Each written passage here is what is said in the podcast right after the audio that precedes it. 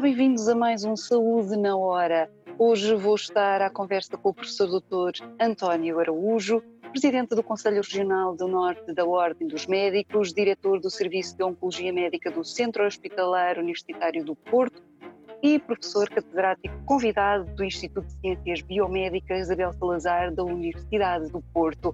Um currículo vasto de quem vai estar connosco à conversa. Olá, professor. Uh, comecemos pela região norte, que é precisamente a zona do país que tem mais infectados, com a ARS Norte a referir que os conselhos de Passos de Feira, Lousada e Vizela registraram valores superiores à incidência média da região. Uh, também vão chegando notícias de hospitais sob pressão, que têm de transferir doentes para outros hospitais, como aconteceu com o Hospital de Penafiel. Uh, como é que avalia esta situação? O Norte, nesta segunda vaga, tem uh, sofrido bastante e tem colocado o Serviço Nacional de Saúde em grande pressão. Houve hospitais mais afetados, o caso de Penafiel foi o paradigma, porque fica, uh, é o hospital que dá apoio ao, ao centro do furacão aqui no Norte, como falou e bem, e, uh, e é um hospital que já de si está subdimensionado para a população que serve em tempo normal.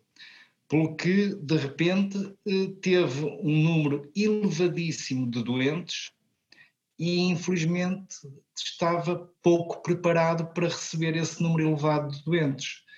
O que aconteceu foi que realmente tiveram que encher outras enfermarias, o serviço de urgência eh, esteve muito cheio durante muito tempo e penso que ainda está muito cheio, chegando a ter situações dramáticas eh, por não haver local onde colocar os doentes. Foi preciso, nessa altura, grande pressão a nível mediática para que a tutela e a RS Norte tomassem medidas eh, sérias para aliviar a pressão naquele hospital. E isso foi conseguido com a transferência de doentes entre hospitais e que reduziu bastante a pressão no, no Hospital Penafiel, sendo certo que nos últimos dias tem vindo novamente a aumentar o número de internamentos daquele hospital. Nos outros hospitais da região norte, eh, as coisas têm estado eh, a aumentar progressivamente, mas a um nível em que tem sido ainda possível acomodar com alguma eh, facilidade se calhar este é um adjetivo eh, demasiado ousado, mas apesar de tudo tem conseguido eh, acomodar o número de doentes que têm necessidade de internamento em enfermaria normal e depois de internamentos em cuidados intermédios e cuidados intensivos. E, portanto, os hospitais neste momento da região norte estão sob pressão, é certo, mas ainda não estão propriamente no limite para entrar em ruptura amanhã. Não. Ainda há espaço para acomodar doentes e, e, portanto, e sobretudo se funcionarem em rede, como devem funcionar, como é evidente, eh, há ainda lugar, as pessoas podem estar mais ou menos descansadas de que se necessitarem de cuidados de saúde por causa da Covid, eh, ainda há lugar nos hospitais e isso a população que fique segura. Aquilo que nos preocupa e aquilo que me preocupa principalmente são os doentes não Covid. E isto porque eh, os rastreios que estavam parados continuam parados, rastreios de cancro, por exemplo, que estavam parados continuam parados, as cirurgias programadas têm, na sua maior parte, vindo, vindo a ser desmarcadas. É evidente que ainda há alguns hospitais que mantêm algum nível de cirurgia programada, mas naqueles hospitais que, que têm mais doentes Covid, as cirurgias programadas têm sido desmarcadas, exceto as cirurgias de urgência, que vêm pelo serviço de urgência, e as cirurgias para os doentes oncológicos, que têm sido salvaguardadas. Eh, e depois muitas consultas de seguimento, de, de, de rastreio, tudo têm vindo a ser desmarcadas. Por outro lado, a nível hospitalar, e fruto muito desta instabilidade de, de termos um número grande de colegas infectados ou em quarentena, eh, acabamos por ter às vezes dificuldade na, realiza na realização de exames complementares de diagnóstico. Portanto, neste momento, para além dos doentes Covid, e tem vindo a ser falado muito também na imprensa, preocupa e preocupa-nos os doentes não Covid que estão a ser afetados, como é evidente. Precisamente em relação a isso, a Associação Protetora dos Diabéticos de Portugal referia que há pessoas a chegarem aos hospitais com a diabetes eh, descompensada uhum. e, e, outras que, eh, porque não foram diagnosticadas atempadamente, agora chegam com casos mais graves de retinopatia diabética, pé diabético e nefropatia. Uh, tendo em conta ter esta, esta questão de, de, das doenças crónicas, não é? Quer as doenças oncológicas, como estava a dizer, se, se houver a hipótese de haver um, novamente um fecho às eh, patologias não Covid, como houve uh, em março, abril, uh, os números vão ser complicados um, é, isso, no futuro, isso, não é? Isso preocupa-nos muito, e preocupa-nos muito porque, primeiro, os, os, centros de saúde, as unidades de saúde familiares, estão com grandes dificuldades em dar resposta às solicitações dos seus utentes. E estão com grandes dificuldades porque eh, nesta primeira vaga e agora no início da segunda, a atividade dos colegas de Medicina Geral Familiar foi descentrada.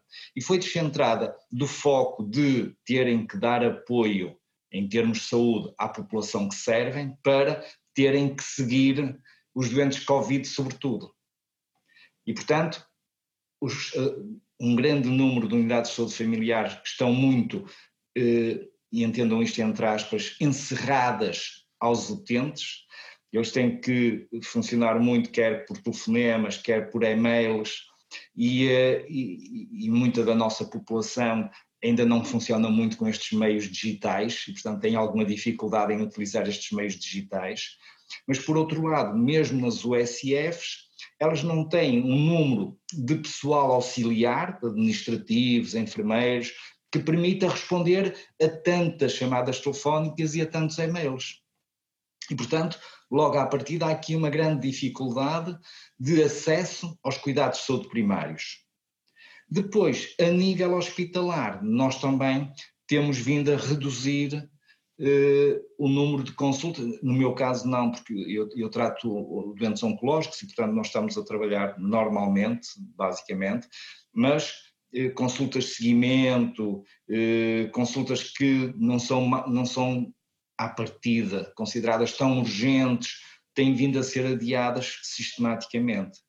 E depois é evidente que a tele, aquilo que se tem chamado a teleconsulta, hum, que na minha opinião não existe teleconsulta, vamos começar por aí, não, não há teleconsultas, o que há são telecontactos, porque eu para fazer uma consulta tenho que observar o doente, tenho que auscultar o doente, tenho que palpar a barriga, tenho que ver a tensão arterial, Uh, o que há por telefone são telecontactos. Eu telefono e tento saber como está o doente, como é que ele se sente, mais ou menos. Mas isso não substitui o contacto médico presencial. Até porque estava-me a falar na questão dos diabéticos, por exemplo, na diabetes, é muito importante estabelecer uma relação médico-doente. Porque muito do controle da diabetes depende da, consciencialização e do cumprimento de regras pelo doente não é só uma questão de medicação, não é só eu colocar mais ou menos insulina ou mais ou menos comprimidos para a diabetes. Isto só se consegue se eu tiver tempo numa consulta presencial e conseguir tentar estabelecer a empatia necessária com o doente para que ele cumpra os conselhos que lhe dou. E, portanto, nós estamos aqui a perder toda uma série de doentes que poderiam ser melhor equilibrados, melhor medicados, melhor diagnosticados, porque estamos muito assoberbados pela, pela questão da Covid. E é evidente que isto vai ter um impacto, está a ter um impacto uh, no número de mortes que se tem vindo a verificar em Portugal, não é? Uh, e, portanto, há realmente, aparentemente, um número mais elevado do que era expectável de mortes não Covid quando comparado com anos anteriores. E, eh, e, esse número não expectável, esse aumento de número de mortes não expectável, muito provavelmente advém destes, destes fatores. Depois há um outro fator aqui que também eh, se embrinca nesta questão das consultas, que é o medo que muitos doentes têm de agora de recorrer quer às USFs, quer ao hospital, porque tem o receio de que possam ir procurar ajuda em termos de saúde e saiam de lá mais doentes do que quando entraram.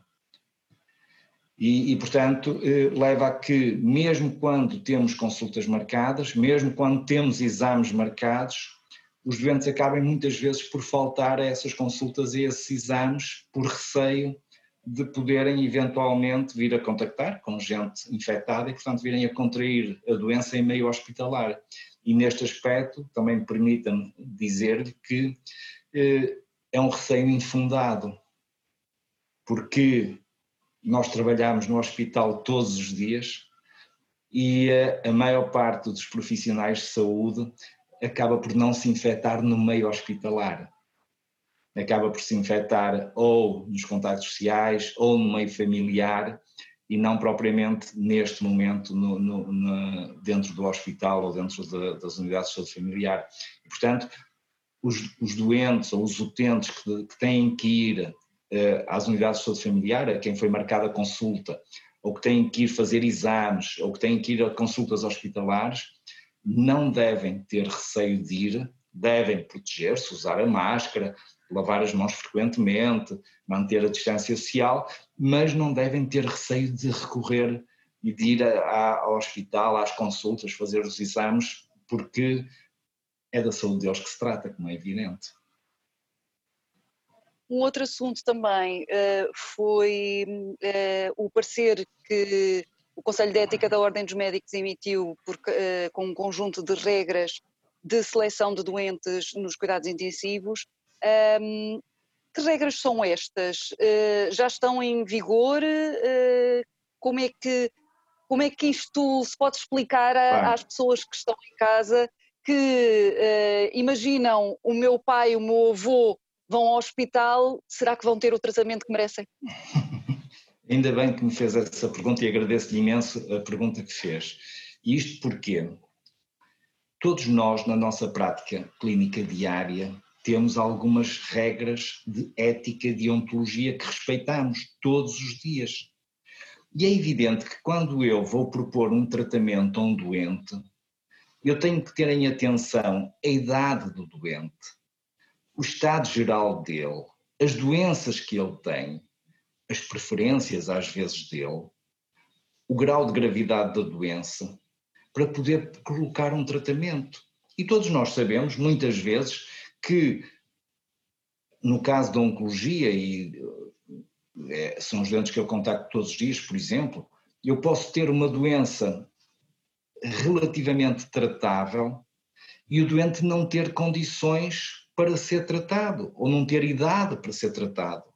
E nós temos que dialogar com o doente, dialogar com a família e fazer escolhas.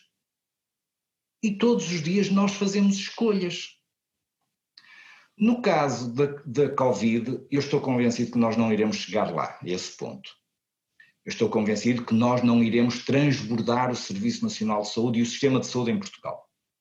Desde que a população se mantenha consciencializada, desde que a população cumpra as regras de higiene que se tem vindo a falar, a questão da máscara, lavagens de mão e, e, e distanciamento social, eu estou convencido que não iremos chegar a esse limite. Mas, nesse caso, num caso improvável de chegarmos a um limite em que tenhamos todos os ventiladores ocupados, é lógico que tem que haver algum grau de decisão. E esse grau de decisão tem que, tem que respeitar as regras éticas e deontológicas da medicina e, e, e de, no, fundo, no fundo, da humanidade, dos cidadãos. Ninguém quer prolongar uma vida sem sentido. Num doente que esteja acamado, num doente que não tenha relação com o meio exterior, que esteja completamente eh, acamado, demenciado, anquilosado, é evidente que ninguém quer prolongar uma vida com sofrimento, com, eh, com, eh, com meios muito evoluídos para apenas prolongar o sofrimento àquela pessoa. é claro também que há situações que ficam ali num, num limbo entre o que devemos investir e o que não devemos investir. Pronto. E é neste panorama que é muito complexo, porque envolve seres humanos, seres humanos, por um lado, que têm que decidir, e seres humanos, por outros, que estão a sofrer, em que devem haver, devem existir regras éticas e deontológicas que permitam aos profissionais de saúde, primeiro aconselhar um pouco a família, se for necessário, e depois poder decidir de consciência tranquila. É neste, é, é neste âmbito que surgem as regras de ética e de ontologia da Ordem dos Médicos, eh, publicadas pelo Conselho Nacional de Ética e de Ontologia. No fundo, é um instrumento de, que nos possa guiar no dia a dia. Agora, os cidadãos não podem pensar que os médicos, só porque o cidadão tem 80 anos, não vai ligar um ventilador, se for necessário. Nem pode pensar que nós temos algum gosto, algum prazer em fazer um ato desses. Tudo deve ser pesado. E quanto mais no limite chegarmos, quanto mais perto do limite estivermos, mais ponderadas devem ser as nossas decisões. Sempre na salvaguarda, primeiro, da vida humana, com qualidade, e depois, como é lógico, preservando também a vida social, o sistema social não é, em que nos inserimos. É precisamente, é nesse... precisamente pelos limites em que uh, muitas pessoas uh, já tomam essas medidas de, de, de, de precaução da lavagem das mãos, do uso de máscara, do distanciamento eh, físico, outras nem por isso. Uh, o que leva depois a estes surtos que, te, que temos visto.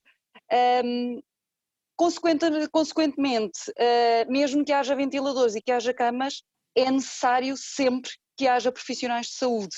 Estes começam a estar uh, esgotados, cansados, alguns até infectados, há a possibilidade das equipas que estão a dar resposta serem reduzidas porque são, no fundo, os profissionais são pessoas e precisam também de descanso uhum. para poderem ajudar os outros, ou temos profissionais suficientes para que uns possam ir descansar, outros ficam a trabalhar e vão se revezando?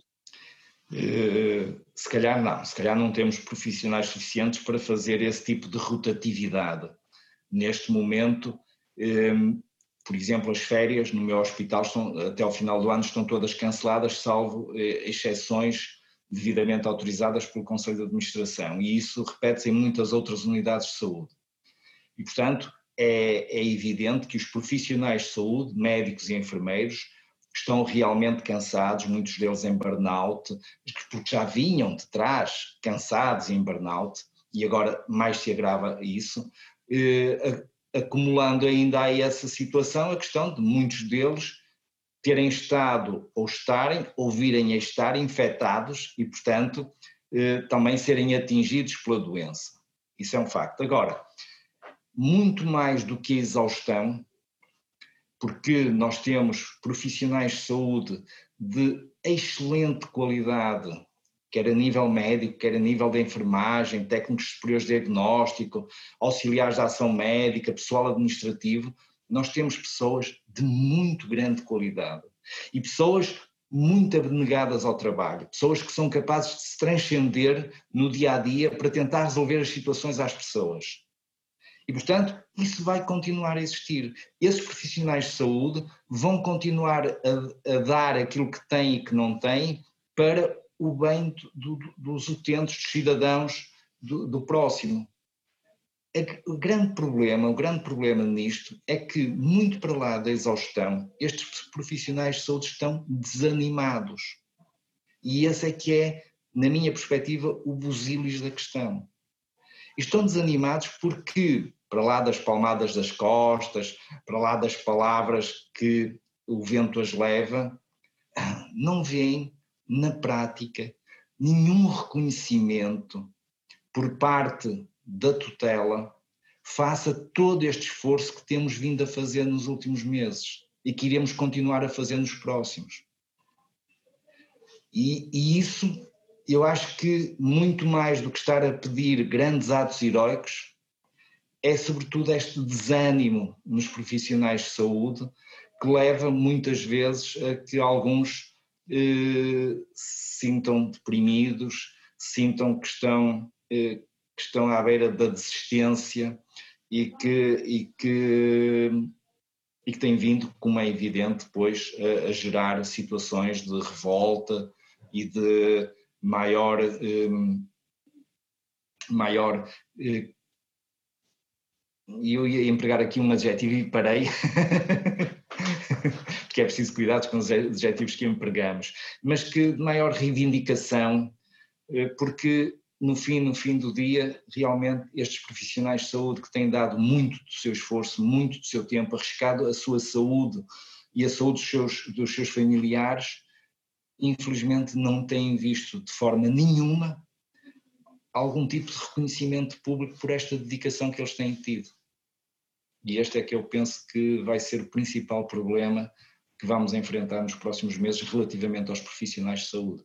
Porque a população pode estar segura que eles vão continuar a dar o máximo em prol dos cidadãos.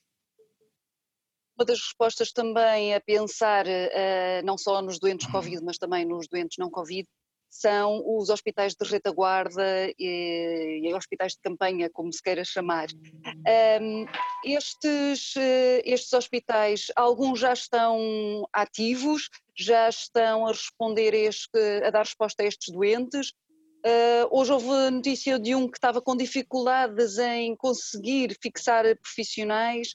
Uh, qual é a realidade que se pode esperar uh, da boa vontade de, de, destes espaços que querem ajudar o máximo que podem?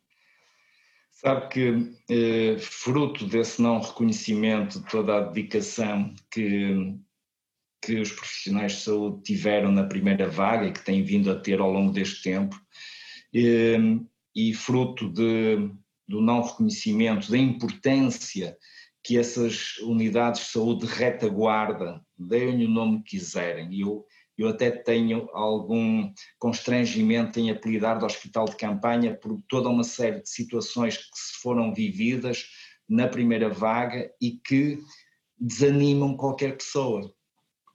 Depois, por outro lado, eh, nunca se reconheceu a importância de unidades de saúde de retaguarda não só para os doentes Covid, mas sobretudo também para doentes não Covid com problemas sociais. Falou-se muito durante muito tempo de doentes internados eh, em serviços de medicina e em serviços de psiquiatria, e, e digo-lhe que chegavam na era pré-Covid a serem quase 40% dos doentes internados estavam por problemas sociais. E o Estado nunca fez, nunca deu atenção devia, nunca teve uma atitude proativa para tentar resolver este problema que é um problema social e é um problema que afeta todas as unidades de saúde, principalmente as hospitalares. E, portanto, nesta altura em que era importante esvaziar um pouco os hospitais para dar espaço aos doentes Covid e depois também aos outros doentes que necessitam, não foi criada nenhuma, não foram criadas grandes unidades de retaguarda que permitissem, por exemplo, dar resposta aos casos sociais não Covid. E depois, como é evidente, nós temos agora também muitos doentes Covid internados por problemas sociais. Nós temos, infelizmente, uma população eh, que é que vive muito pouco acima do limiar da pobreza e que não tem propriamente condições para se isolarem em casa. E é preciso arranjar alternativas e não as há. Onde as há é no hospital. E, portanto, nunca foi pensado realmente resolver este problema e criar, logo à partida, unidades de saúde de retaguarda que permitissem dar, de alguma forma, apoio a, a estes cidadãos que não têm propriamente doenças graves, mas necessitam de estar ao hospital por motivos, sobretudo, sociais. Depois, por outro lado, no caso dos hospitais de campanha da primeira vaga, basicamente apenas funcionaram dois. Com doentes, apenas funcionaram dois. Um foi em Ovar e, foi, e funcionou sobretudo à custa de profissionais de saúde do hospital, que portanto se desdobraram e deram apoio ao, ao hospital de campanha, e o outro foi o hospital de campanha do Porto, hospital de campanha Porto Ponto, que eh, funcionou só em regime de voluntariado. Mas neste momento é impossível fazer o que quer que seja em regime de voluntariado. E não é possível, primeiro porque a população está perfeitamente descontente.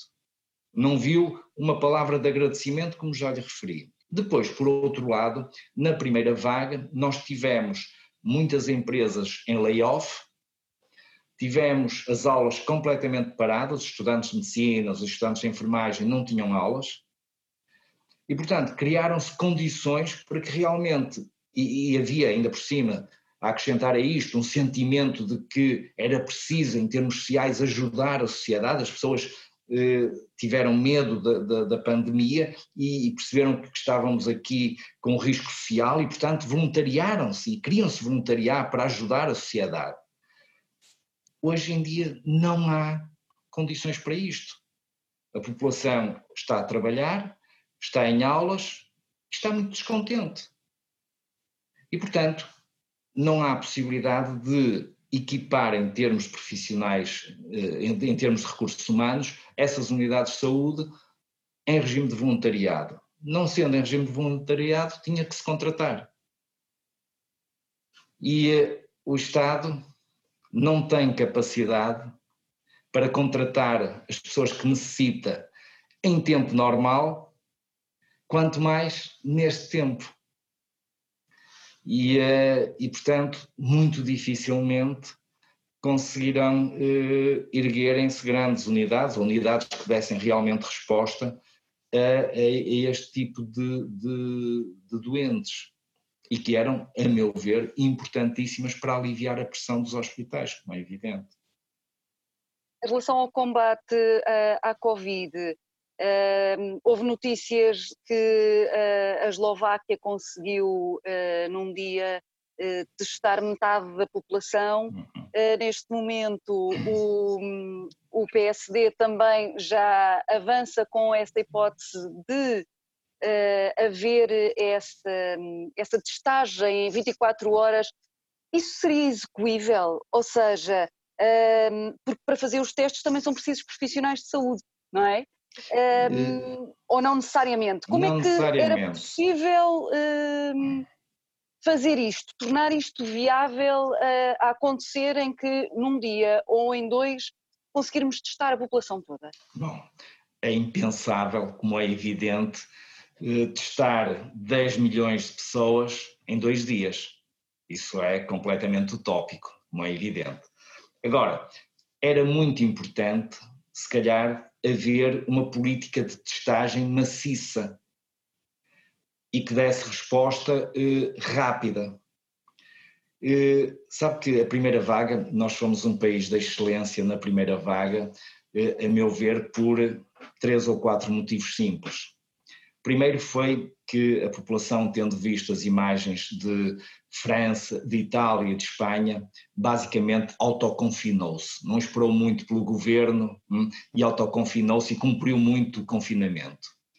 O segundo motivo que levou a, a que a primeira vaga fosse um sucesso em Portugal, ou Portugal fosse um sucesso face aos seus congêneres europeus, foi que houve uma visão grande de uma série de autarcas. Esses autarcas eh, levaram a cabo uma série de iniciativas importantíssimas, e já lhe vou dar depois os exemplos, importantíssimas para controle também da infecção. Coadjuvado isto com a visão de alguns presidentes de conselhos de administração de alguns hospitais, que colaboraram com as câmaras, colaboraram com algumas iniciativas e conseguiram preparar-se para a primeira vaga. E depois, como é lógico, e, e mais importante de tudo isto, com uh, o comprometimento e o empenho uh, muito para lá das horas que eram expectáveis e muito para lá do que era esperado dos profissionais de saúde, evidentemente. Mas voltando um bocadinho atrás, na questão dos autarcas, eh, houve um autarca, por exemplo, aqui o autarca do Porto, o Dr. Rui Moreira, que teve visão e que decidiu testar todos os lares do, da, da cidade do Porto, legais e ilegais. E testou-os. E rapidamente dividiu os que estavam infectados, tendo-os retirado de lá, e colocado em instalações próprias os que não estavam infectados. E com isto não houve casos praticamente nenhums em lares no Porto. Os que houve rapidamente foram sanados. Deveria haver, isto bem a propósito de que deveria haver, se calhar, uma estratégia execuível, como é evidente, de testagem maciça, começando se calhar por grupos de risco e depois alargando-se, eh, que permitisse identificar assintomáticos, doentes assintomáticos e isolá-los e manter o resto da população eh, a fazer as suas atividades normais. E eu vou-lhe dar eh, um exemplo para lá da questão dos lares. Os profissionais de saúde, o Serviço Nacional de Saúde, não estão a ser testados regularmente, só são testados se tiverem sintomas.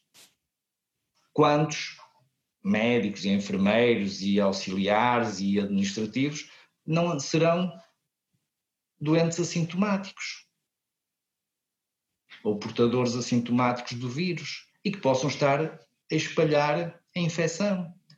E, portanto, é utópico pensar que nós vamos, numa semana, testar os 10 milhões de portugueses. Isso é perfeitamente utópico, não é execuível, mas deveria haver uma política de testagem maciça por grupos que permitisse eh, rapidamente controlar, identificar e isolar os, os portadores, particularmente os assintomáticos.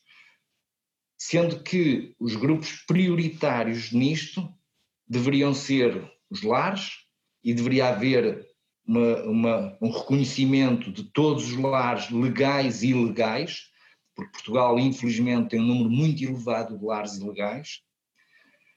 Deveriam ser testados os profissionais de saúde e deveríamos ter uma atenção depois também muito grande relativamente à questão das escolas. E se conseguíssemos fazer isto, se calhar conseguiríamos identificar e isolar já um número muito elevado dos portadores assintomáticos da, da infecção. Precisamente em relação uh, também a isso, hoje o bastonário da Ordem dos Médicos referia que se deveria uh, também uh, haver confinamentos seletivos de, uhum. por regiões. Eh, essa também poderia ser uma medida, no fundo, junto com essa vacinação em massa, para conseguir identificar o um máximo de casos e concentrar ali e quebrar o surto. Claro. Sabe que hoje em dia a população tem uma renitência muito grande no confinamento, eh, porque o confinamento não resolve a infecção em 15 dias. O confinamento é importante para achatar a curva de infecção e, portanto, o número de doentes que necessitam depois de internamento hospitalar. É, sobretudo, digamos, eh, para diminuir a pressão nos hospitais. E é verdade, essa, essa hipótese seria eh, uma hipótese interessante, muito interessante. Nós verificamos isso, por exemplo, em Ovar, hum, uhum. Eh, com confinamento de 15 dias, poder diminuir o número de infectados e, portanto, o número de pessoas que depois recorrem às urgências e ao hospital. É verdade. Não é a solução. É apenas uma medida para diminuir transitoriamente o número de infectados e, portanto, se calhar valeria a pena eh, apostar também em confinamentos cirúrgicos, em que não perturbasse muito a atividade social, a tal economia que tanto se fala e que é preciso manter a todo custo, mas permitir controlar a infecção em, determinados, em determinadas áreas e diminuir o número de infectados. Mas repare, eh, a resistência que houve na primeira vaga, por exemplo, quando em Ovar, o, o presidente da Câmara de Ovar, eh, o Dr. Salvador Malheiro, eh, pediu eh, a cerca sanitária. E foi preciso eh, ir ao governo, à Assembleia da República e tudo isso. E, portanto, não é uma coisa que seja fácil de implementar em termos práticos, mais por questões políticas, se calhar, do que por questões sociais. Tendo esta noção particular é que o confinamento eh, cirúrgico eh, leva a achatamento da curva, mas não vai resolver o problema, não é a solução do problema, como é evidente. Uh, também veio uma, uma empresa de Viseu uh, hum. que, com um acordo com a universidade, com uma universidade no Canadá, uh, em que queria testar a niclosamida, que é usada nas infecções intestinais da, provocadas pela ténia, no tratamento da uhum. Covid-19. Isto faz algum sentido? Testar este medicamento em específico, ter testado, uh, poderá trazer uh, resultados à semelhança, à semelhança de outros que eram também para outras doenças e que estão claro. a ser usados? É assim, eu não lhe consigo dizer especificamente deste medicamento, porque não consultei nenhuma literatura científica. Aquilo que eu lhe posso dizer é que temos vindo a assistir uh, um, o anúncio de um grande número de medicamentos eh, considerados milagrosos para esta doença e que depois no fundo, no fundo acabam por ter muito pouca importância. Eh, e lembro-lhe a questão da hidroxocloroquina, a mantadina, o próprio Rendesavir, que ainda existem estudos contraditórios sobre o seu valor. E, portanto, este medicamento, como qualquer outro, seja a hidroxocloroquina, seja a mantadina, seja o rendesavir, seja qualquer outro que venha a surgir, tem é que sujeitar ao método científico. Portanto, deve ser feito um protocolo de estudo, com consentimento informado, aprovado por uma comissão de ética, que venha mostrar qual o valor daquele medicamento ou daquele fármaco para o tratamento deste tipo de doentes. Entretanto, Sim. também uh, há uma série de, de, de vacinas que, uhum. que, estão em estudo. Uh, veio agora a última notícia da, da, da Pfizer que um, ehm, tem uma, um, uma, vacina que diz que a eficácia é superior a 90%, o que são boas notícias, ainda que ainda falta um, algum caminho até uh, seja possível que esteja no mercado. Como é que vai ser uh, uma vez que cheguem todas uh, ao ponto de chegarem ao mercado, porque tratam coisas diferentes, não é? De forma diferente o vírus. Como é que uhum. nós poderemos, uh, nós, isto é, os médicos, decidir qual a melhor vacina para cada doente? Ehm, vai ser complicado, Bom, não? em princípio, não. E em princípio não, porque provavelmente só iremos ter uma disponível para oferecer aos doentes, porque o Estado está a, a, negociar e, portanto, muito provavelmente só iremos ter uma vacina e simplifica todo o processo de decisão. Mas eh, nós normalmente, quando decidimos um, um, um medicamento, tentamos ver, por um lado, a sua eficácia, por outro lado, os efeitos laterais que possa condicionar e depois a questão do preço, como é evidente. São estes três fatores eh, que nos levam a decidir diariamente qual o melhor medicamento para o doente. Na vacina seria o mesmo, quer dizer, a ideia é qual é a vacina mais eficaz, que tenha menos efeitos laterais e que seja mais barata para a sociedade. E teríamos escolhido a nossa vacina.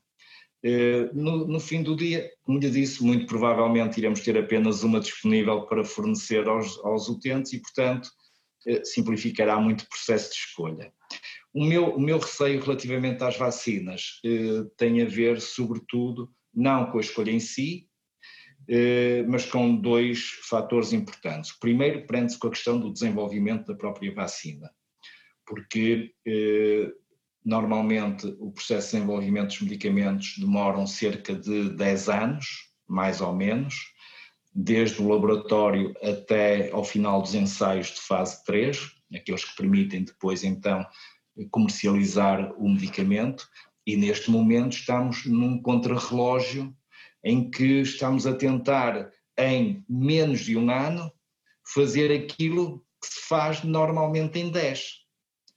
E portanto hum, é evidente que nos preocupa um pouco eh, a real eficácia da vacina, que venha a ser usada, seja ela qual for, seja de que laboratório for, e depois, por outro lado, os eventuais efeitos adversos que ela possa causar, sendo que, e deixe-me sublinhar, como é evidente para quem possa ouvir, que eu sou muito a favor de vacinas e sou muito a favor de nos vacinarmos todos. Não tem nada a ver com a questão de devemos todos vacinar. É evidente, não há aí dúvida nenhuma. Estamos a falar relativamente a este processo de desenvolvimento rápido de um medicamento. Eh, este por um lado. Segundo, segundo receio meu para o futuro, prende-se com a distribuição das vacinas por parte da tutela. Nós temos assistido neste momento relativamente a uma questão que é normal, eh, que se repete anualmente, que é a vacina da gripe, que era expectável que este ano houvesse uma maior procura, fruto do receio que as pessoas têm da Covid e, portanto, querem se vacinar contra a gripe para não, não terem um, um, uma doença que, que, em termos de sinais e sintomas, se pode assemelhar muito à Covid. E uh, aquilo que se tem assistido é que não há vacinas neste momento. Nós estamos em meados de novembro, grande parte da população já devia estar vacinada, e continuamos sem vacinas. A senhora ministra veio uh, aqui há umas semanas atrás dizer que tinha 800 mil vacinas em stock, mas o que é um facto é que as unidades de saúde familiares, que são as principais, os principais unidades de saúde que vacinam a população em geral, e os hospitais não têm vacinas da gripe para fornecer a quem precisa. E depois as próprias farmácias em ambulatório não as têm para vender aos, aos cidadãos que as procuram e existem longas filas de espera. E, portanto, se isto acontece com um processo que é anual, com um processo que é conhecido, que, que era expectável haver uma maior procura este ano, certo, mas que todo o processo de distribuição de vacinas já é conhecido, epá, preocupa muito o que é que irá ser depois com a questão da vacina da Covid, em que toda a gente irá querer fazer, com certeza, e, uh, e não augura nada de bom. Poderá haver eh, alguma, eh, algum problema, digamos assim, nos objetivos, se calhar um bocadinho utópicos da vacinação de massa, porque se não houver vacinas, não se conseguem vacinar as pessoas. Ora, nem mais. Eu não diria melhor. Ou então, como a minha bisavó diria, que era uma mulher muito sábia, sem, omelete, sem ovos não se podem fazer omeletes, não é? Exatamente. Professor, para finalizar, um, como é que uh, há quem defenda que, que, em relação à Covid uh, o governo está a reagir e não a agir, uh, que se calhar já deveríamos estar a pensar não só em, uh, em, em, em, reagir ao que está a acontecer, mas já a programar o que vai ser a fase seguinte, não é? Do pós-pandemia, uhum. ou saibamos nós se vai haver ainda uma terceira vaga ou não.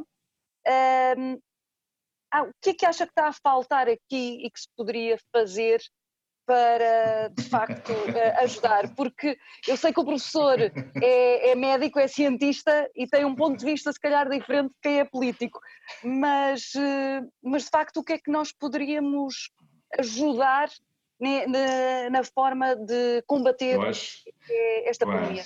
Eu acho, eu acho que o que está a faltar no fim, no fim do dia é termos um poder decisório diferente um poder decisório que realmente antecipe as questões.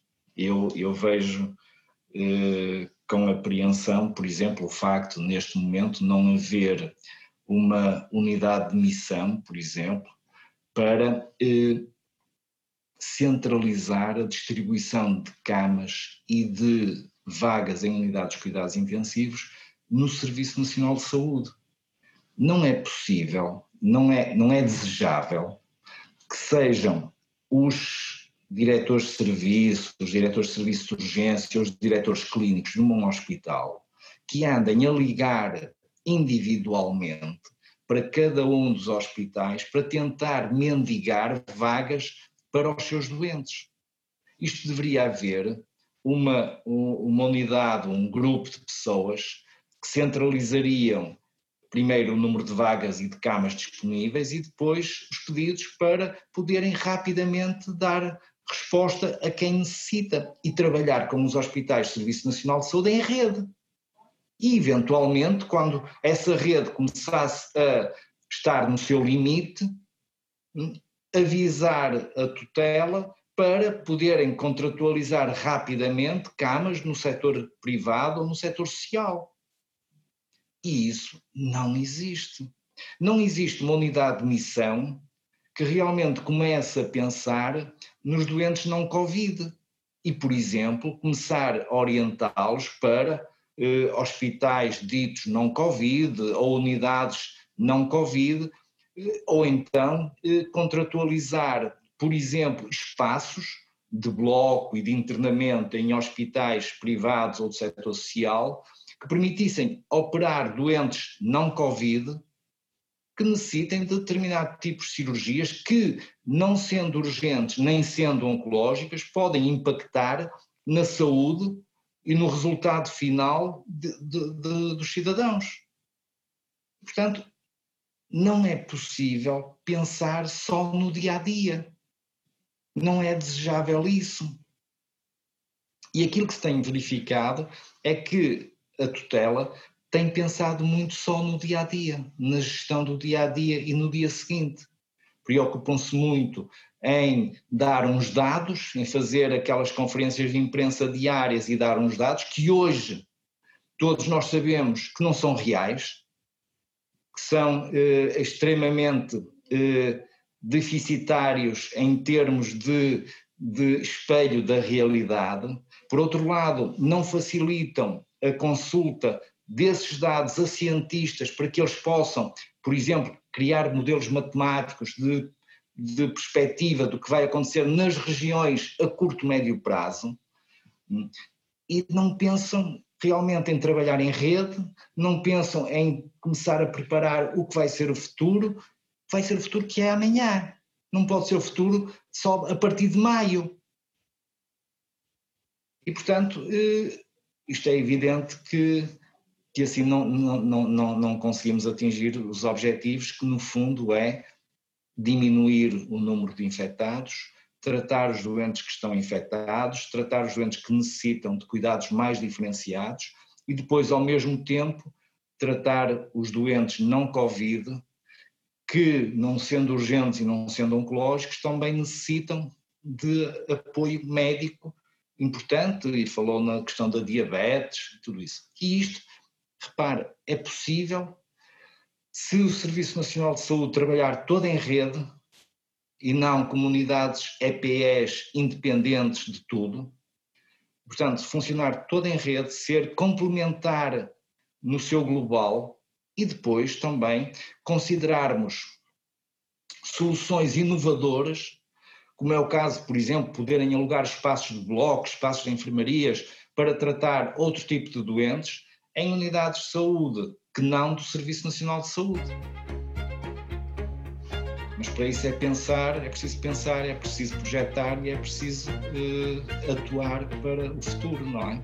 E isso não se tem verificado, infelizmente. Professor, muito obrigada pelo seu tempo. Muito obrigado.